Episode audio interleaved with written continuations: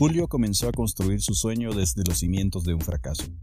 Y ahora que es capaz de mirar en retrospectiva todo el trabajo que sus socios y su empresa han logrado hacer, asegura que la clave de todo este camino ha sido el comprender que hay que enfocar todos los esfuerzos, tanto personales como grupales, hacia una misma senda, todo con el fin de hacer crecer el negocio, aun cuando ello se ha llegado a convertir en una letanía de lecciones a base de prueba y error. La publicidad y el marketing son estrategias para optimizar las ventas, conseguir el máximo beneficio y la mayor eficacia empresarial. Eso implica investigación de mercados, diseño de productos, fijación de precios, control, distribución comercial y venta de materiales, con la finalidad de conseguir vender la mayor cantidad de artículos y obtener los mayores beneficios posibles.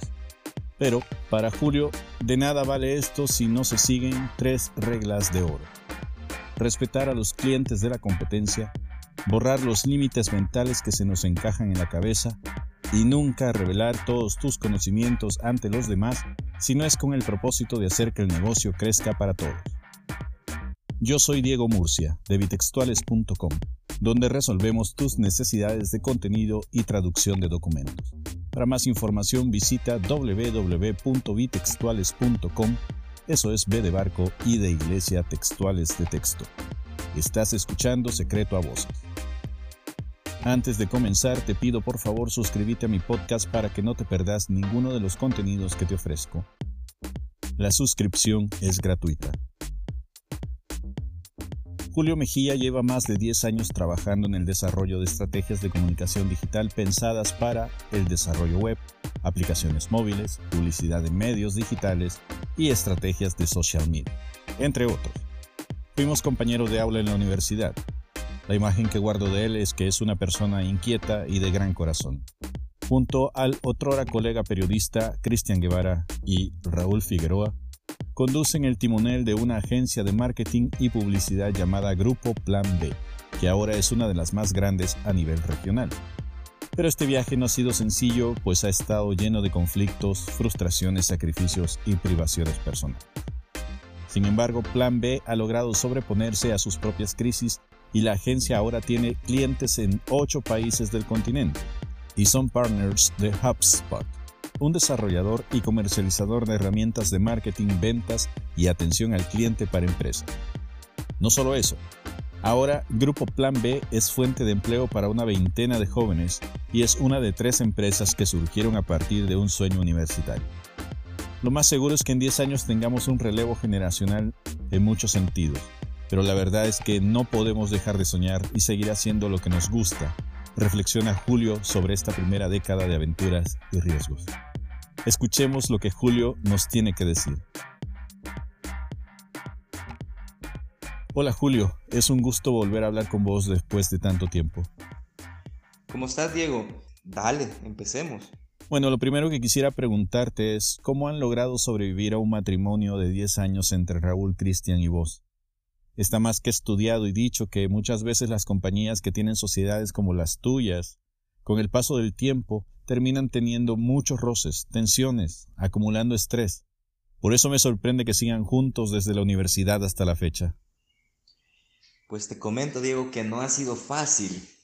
Los roces han existido, las dificultades han surgido. Incluso comentarte que al principio éramos cuatro personas. Una de esas personas cayó en batalla, ¿verdad? Por diferencias en objetivos del negocio. Las otras tres seguimos al pie del cañón, como dicen, ¿verdad? Pero básicamente eh, la clave que nos ha permitido a nosotros es que todos tenemos el mismo objetivo, que es hacer crecer el negocio. Con esto vienen un par de tácticas o técnicas, ¿verdad? Que desde mi punto de vista es lo que nos ha ayudado a caminar. Uno es que cada uno de nosotros tiene una personalidad en pro del negocio. Es decir, ninguno de nosotros está pensando de forma individual beneficiarse eh, por sobre los demás, por sobre los otros dos. Eso es lo primero.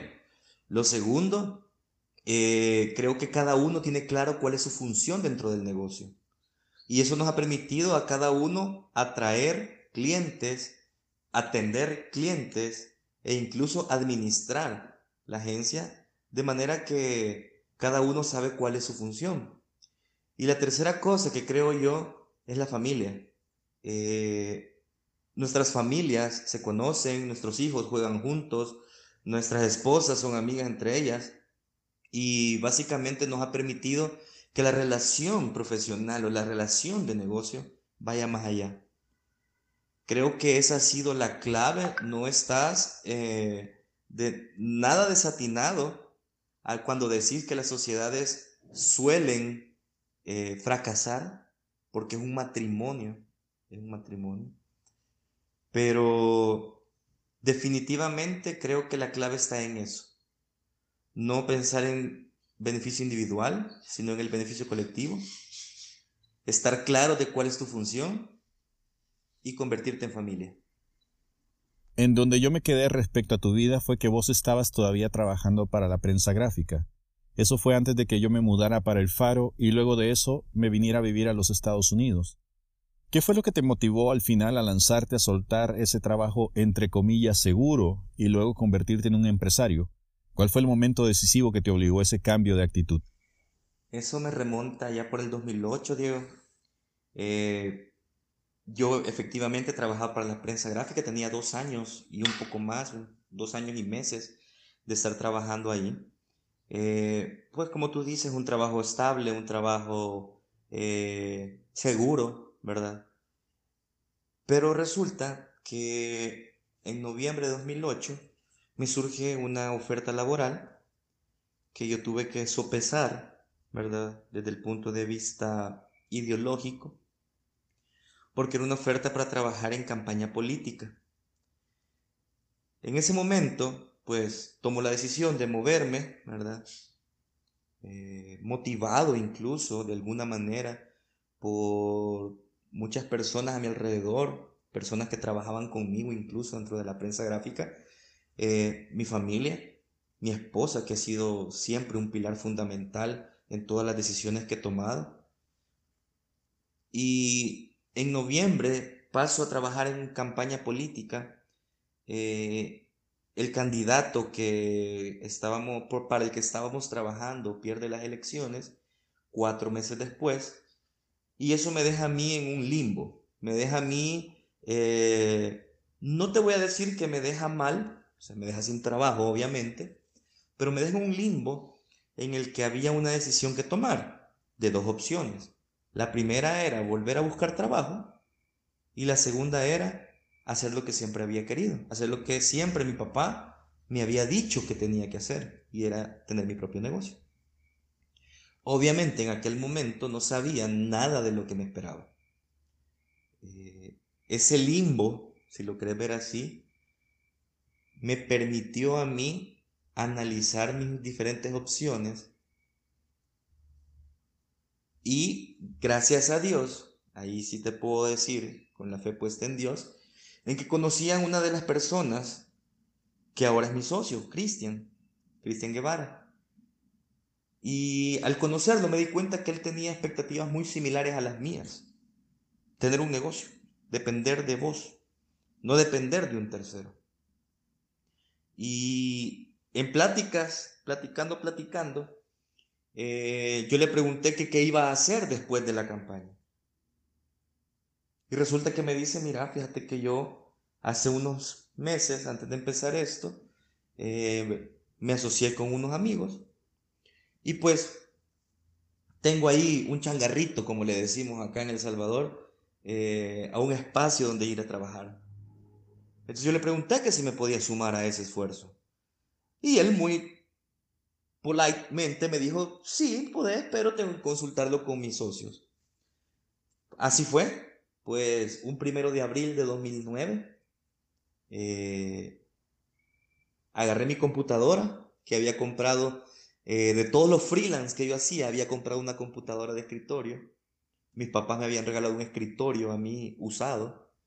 Eh, pues tenía yo en aquel momento un carrito que era un Subaru Yosti año 88.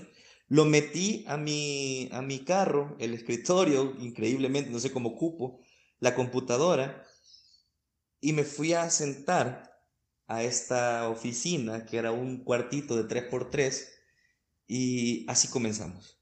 Ahí comenzó lo que ahora se conoce como Grupo Plan B, y fue esa, por eso fue que tomamos la decisión. Una de las cosas más difíciles para mí en su justa medida ha sido poder compaginar mi vida laboral con mi esposa Liz, mi hija Montserrat y mi hijo Nicolás. Es demandante tener bebés en la casa y tener que perseguir tus sueños. Para vos, ¿cómo ha sido esta situación? Lo que intento establecer es que uno hace lo que hace por la familia, pero también por el sentido de superación personal, de querer dejar un legado. Bueno, fíjate que, antes que nada, creo yo que es importante aclarar que yo no conozco la vida profesional sin mi familia. Yo fui papá bien joven, tenía 19 años cuando mi hijo nació. Eh, él ahora tiene 14, está por cumplir 15 años, ya es un adolescente. Entonces, todo lo que yo he hecho a nivel profesional, siempre mi familia ha tenido que acompañarme en mis decisiones. Eh, con mi hijo tengo una relación de amistad eh, bien fuerte con el mayor. Luego de 12 años nace mi segundo hijo, eh, que es Martín Emiliano. Tiene, está por cumplir 3 años ya dentro de 15 días. Bueno, un poquito menos, 10 días quizás.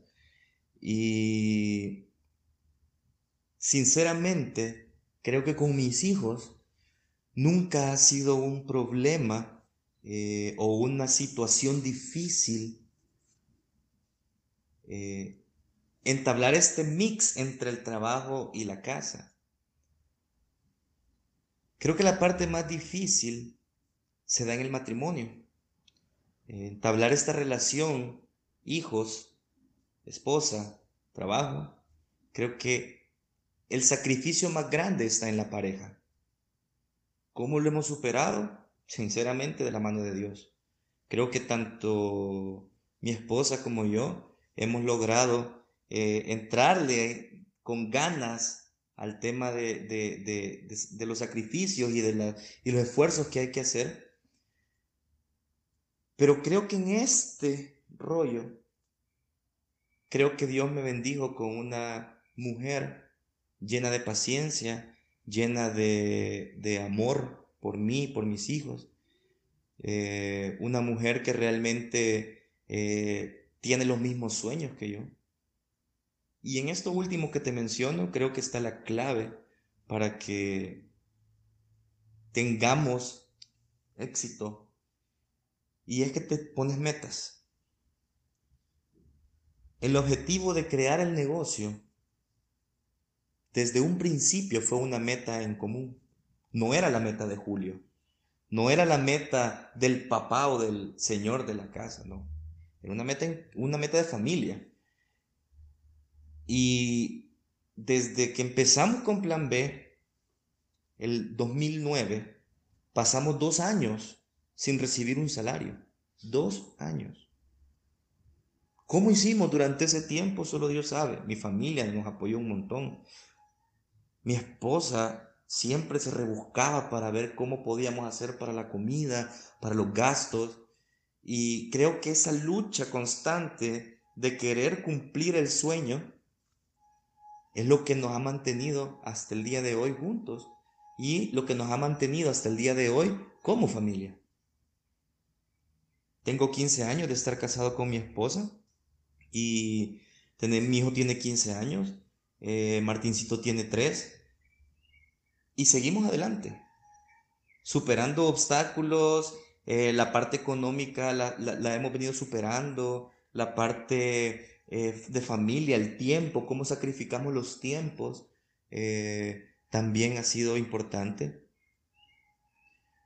Así que creo que para poder superar todo este rollo, todo el tema de, de hacer un mix entre el trabajo y la familia, la principal razón es poner a Dios en el centro y la segunda es tener metas en común. Wow, es que si no tuviéramos parejas tan pacientes, quién sabe qué sería de nosotros.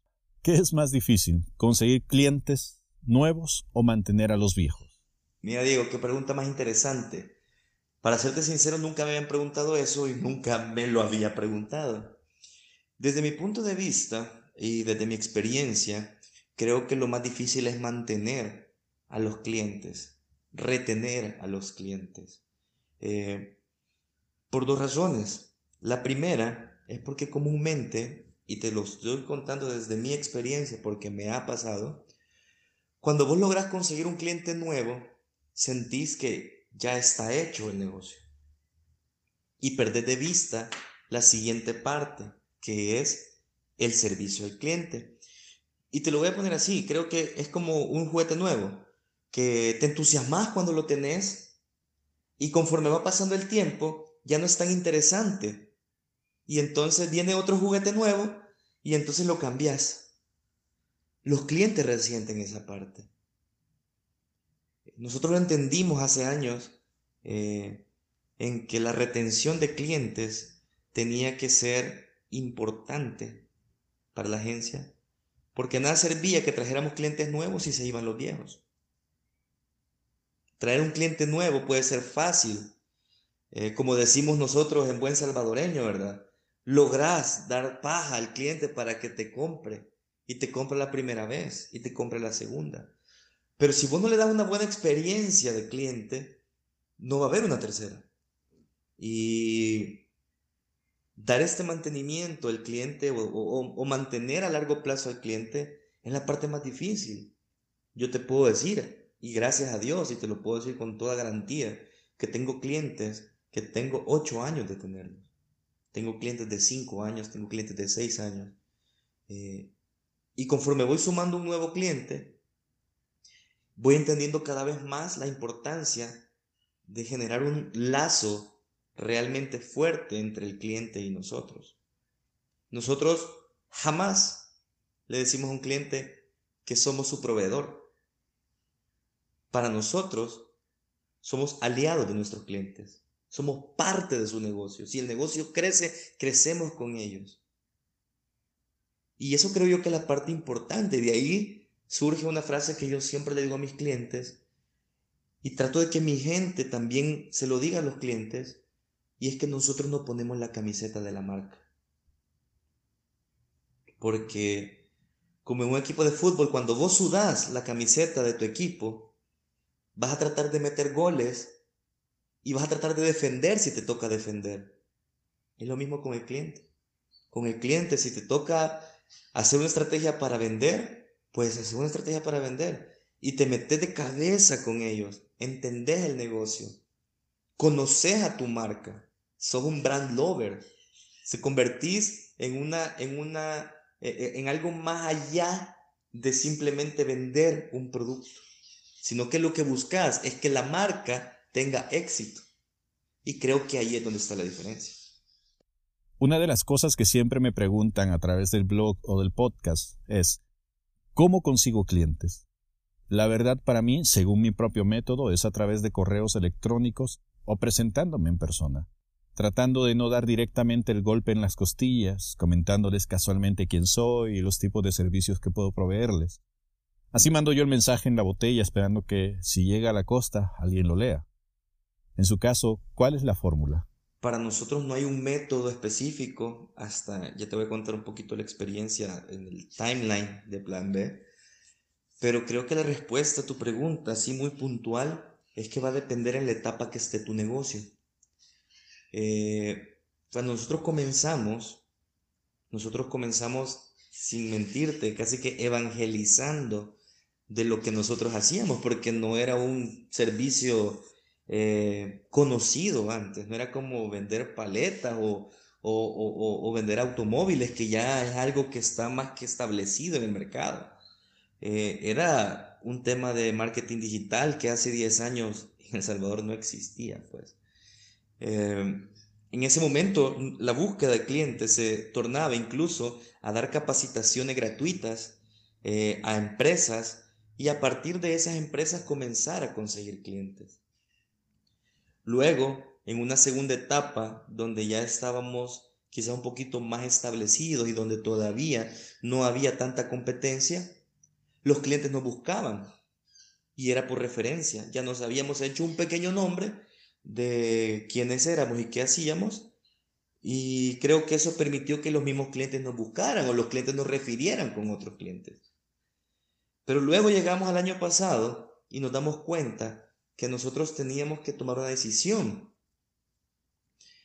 Si queríamos trabajar o seguir trabajando más bien, como lo veníamos haciendo hasta el momento, eh, con todos los clientes que nos buscaban, los clientes que, nos, que, que llegaban, los atendíamos, no importaba si era grande o chiquito, pero nos dimos cuenta que teníamos que valorar nuestro trabajo. Entonces comenzamos a diseñar o a investigar más bien para poder diseñar una estrategia de ventas. Y comenzamos, primero comenzamos en 2017 con ordenar el negocio. Eso fue lo primero que hicimos. Empezamos a crear perfiles de puesto, manuales, manuales y políticas de la empresa, a desarrollar nuestro plan estratégico. Y una vez teníamos desarrollado eso, nos pusimos un objetivo de ventas eh, con respecto al año anterior. Y así comenzó. Luego tuvimos que buscar una plataforma o una nueva metodología para poder eh, entrar en, un nuevo tipo de negocio y eh, nos hicimos partner de HubSpot, eh, que es una empresa internacional radicada en Boston y empezamos a trabajar bajo la metodología del inbound marketing. Y es ahora como entonces estamos buscando nuevos clientes con una nueva metodología y con, con una nueva área de negocio. Esto nos ha permitido a nosotros crecer como empresa, pero también nos ha enseñado a nosotros a que la clave para buscar clientes es el marketing. No importa si es un marketing uno a uno, como tú mencionas, de ir y buscar un cliente, tocar una puerta, hablar con el cliente, o si es un marketing a través de publicidad o a través de redes sociales. Eh, eso va a depender, va a depender de tu estrategia. Pero si querés llegar a nuevos clientes, tenés que hacer marketing. ¿Cuál y cómo es su relación con la competencia? Digo, habiendo tanta, ¿cómo se convive? Y además, ¿ustedes sí analizan lo que están haciendo en la competencia o simplemente tratan de ignorarlos y se concentran en lo suyo? A ver, te voy a dar dos puntos de vista. El primero es como cuando nacemos, nosotros nos llevamos una mala experiencia. Eh, nosotros éramos un pequeño grupo de personas queriendo hacer un, negocio eh, y entre todas estas capacitaciones que te comentaba anteriormente que dimos, nos aliamos con una agencia de publicidad grande de El Salvador, de las más grandes de El Salvador. Eh,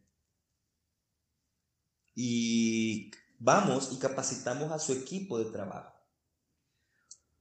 Porque nuestra lógica era que si nosotros los capacitábamos a ellos y ellos tenían eh, el conocimiento, podían conseguirnos trabajo, podían conseguirnos negocio.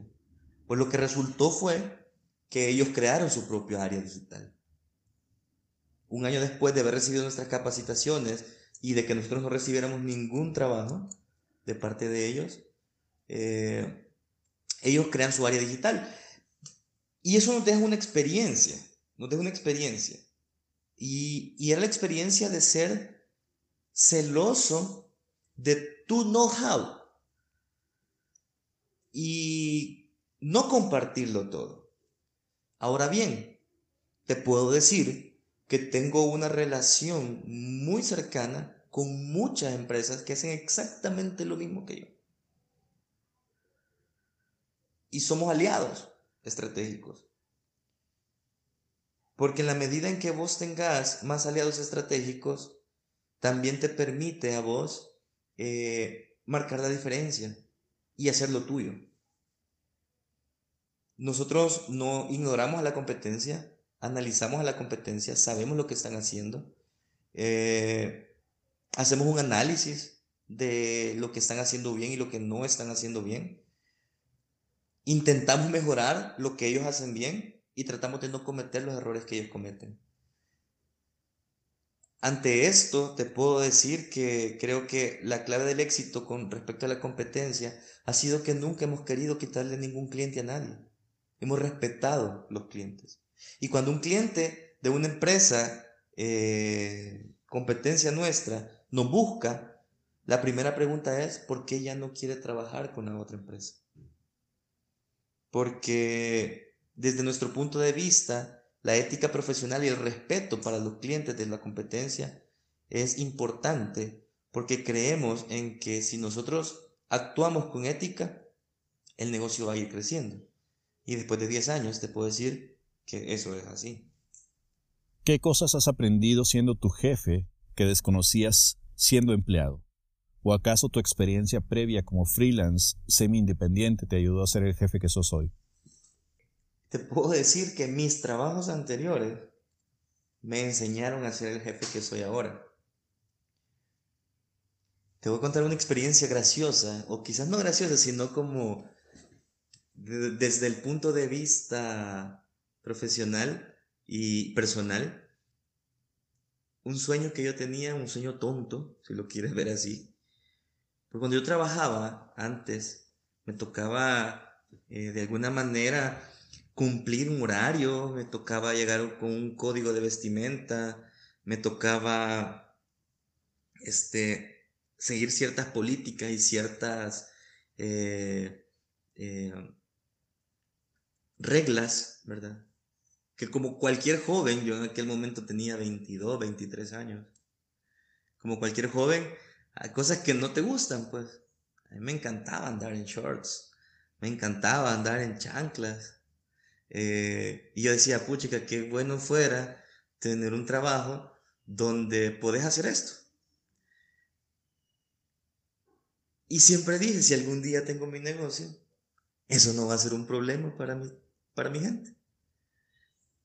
Y te puedo decir que cumplí ese sueño tonto. Eh, gracias a Dios, el negocio que tengo, como que es una agencia de publicidad, no necesitas un, código de vestimenta, pues y ves a mi gente y ves al grupo de personas que trabajan conmigo y son todos jóvenes, eh, pelos largos, con tatuajes, con shorts, a veces en chanclas, eh, las, mujeres igual, o sea, vienen, vienen con, como ellos se sientan cómodos. Y eso, creo yo, que es la experiencia que a mí me enseñó ser empleado. En pocas palabras, a mí ser empleado me enseñó lo que no quería hacer cuando fuera jefe, cuando fuera dueño. Y creo que uno en el transcurso del tiempo comete errores y como todo ser humano pues los puedes cometer, pero es de un líder eh, no repetir los mismos errores. Creo que he aprendido tres cosas. La primera, eh, ser líder el liderazgo. El liderazgo no es eh, ser un patrón. El liderazgo no es gritarle a tu gente. El liderazgo no es que todos te hagan caso porque te tienen miedo. El liderazgo es tener la claridad del rumbo que querés que tu equipo siga. Y hacer que tu equipo te siga sin necesidad de que te tengan miedo. Eso es lo primero. Lo segundo ser jefe y ser dueño de mi propio negocio me enseñó o me está enseñando a ser ordenado. Porque cualquier desorden, cualquier error, cualquier falta de, de, de, esta, eh, de este ordenamiento te afecta tu flujo, te afecta tus ingresos, te afecta financieramente. Y tenés demasiadas responsabilidades con tus empleados que tenés que cubrir, no podés darte ese lujo.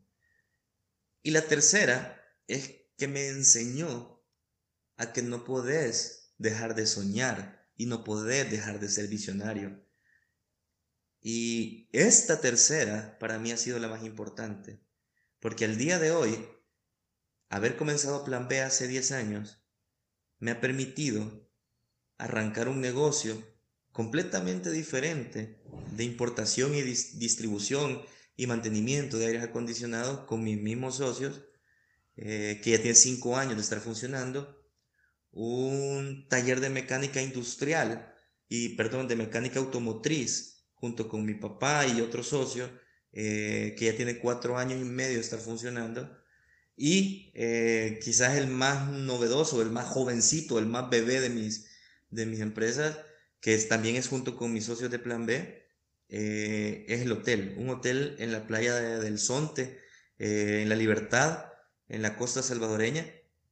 ¿Qué te puedo decir que ni siquiera podría decir que son, es lo único que voy a crear. Sigo soñando, sigo pensando, sí, seguimos teniendo sueños, seguimos teniendo visión de qué más queremos hacer.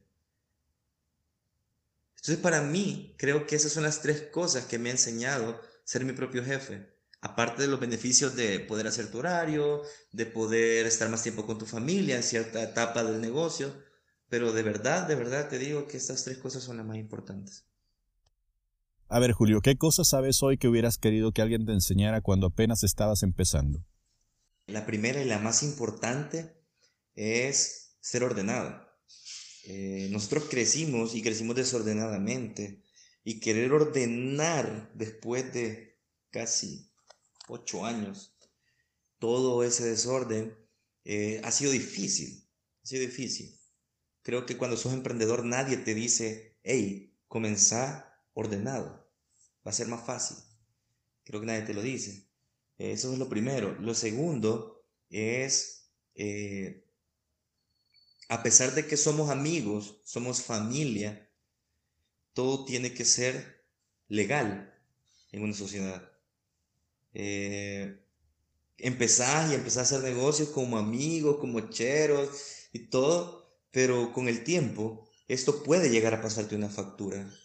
Eh, y sinceramente, creo que es una de las partes más importantes a tomar en cuenta cuando empezás un negocio y lo vas a hacer sociedad. Todo tiene que estar respaldado de forma legal.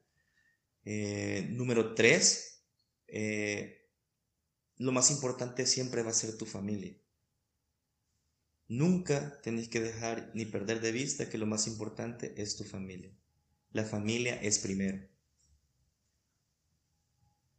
Cuatro, eh, la innovación.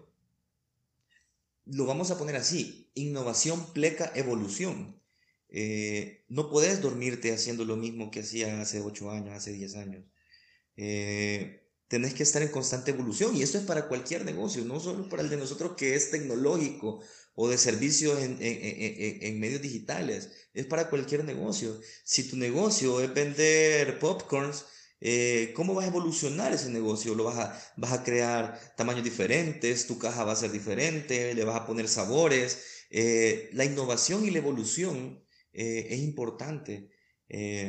y la más así grande de todas es que si yo hubiera, si yo hubiera tenido, hubiera sabido hace 10 años que los límites y las fronteras solo son una línea imaginaria, creo que hubiera comenzado a exportar mis servicios muchísimo antes. Tenemos la ventaja de exportar servicios a ocho países diferentes, Canadá, Estados Unidos, Guatemala, Honduras, Nicaragua, Costa Rica, eh, Panamá. Eh, tenemos clientes en, eh, también en Sudamérica y esto ha sido obra de el sacarte de la cabeza que solo puedes hacer negocios en El Salvador. Eh, si esto me lo hubieran dicho hace 10 años, creo que hubiera sido diferente eh, la prosperidad de Plan B o de, la agencia en menos tiempo. Eh, pero obviamente hay que aprenderlo. Entonces, creo que si ustedes toman, o las personas que nos escuchan, toman estos consejos, estos tips que a mí me hubieran gustado tenerlos antes, tengan por seguro, tengan por seguro que les va a ir muchísimo mejor en muchísimo menos tiempo. En este mundo del mercadeo hay quien piensa que para animar a que el cliente te elija a vos por encima de la competencia hace falta tener aprobación pública, como lo hace Amazon con las reviews de los productos que vende. En su caso, ¿ustedes hacen uso de esta herramienta de aprobación pública? ¿Sirve de algo? Yo creo que va a depender del tipo de negocio que tengas, porque desde mi punto de vista, si tienes un negocio B2B o business to business, eh, creo que la aprobación no debe ser tan pública, sino más bien eh, una aprobación eh, entre empresas, es decir, una recomendación, un testimonio, una, una carta de, recomendación que tú puedas mostrar a tus posibles clientes.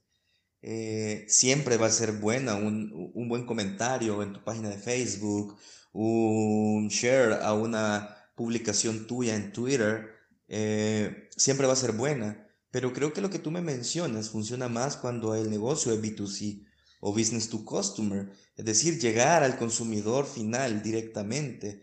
Eh, por ejemplo, eh, una venta de automóviles, una, una marca de, de, bebidas gaseosas, un Amazon.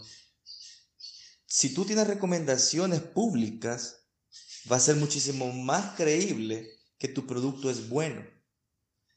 Y al contrario, si tienes recomendaciones malas o, malas valoraciones, nadie va a comprar tu producto. Por lo que tenés que tener claridad de que cualquier cosa que hagas a nivel de marketing tiene que ayudarte a beneficiar a tu marca y no perjudicarla. Julio, gracias por contestar a mi llamada. A la orden, Diego, ya sabes, estamos para apoyar y cuando quieras, pues eh, estamos ahí para poder eh, ayudar o si alguno de las personas que te escuchan pues quiere algún consejo, pues con gusto y a la orden. Si te gustó este contenido, te invito a que visites bitextuales.com. Eso es B de barco y de iglesia textuales de texto. Ahí encontrarás más información relacionada con el mundo editorial y de la traducción en formato online y podcast. También te invito a darte una vuelta por la sección del sitio sobre recomendaciones tecnológicas donde te doy a conocer accesorios que yo he utilizado en mi vida periodística y que me han ayudado a convertirme en un profesional de la escritura más productivo. Te prometo que mis recomendaciones te ahorrarán dinero y dolores de cabeza. Por cierto que si deseas comprar alguno de esos aparatos, te pido que uses los links que he depositado en medio de los textos y con ello me vas a ayudar a generar una entrada para seguir produciendo más contenidos como este. Esto no representa ningún costo extra para vos durante tu compra.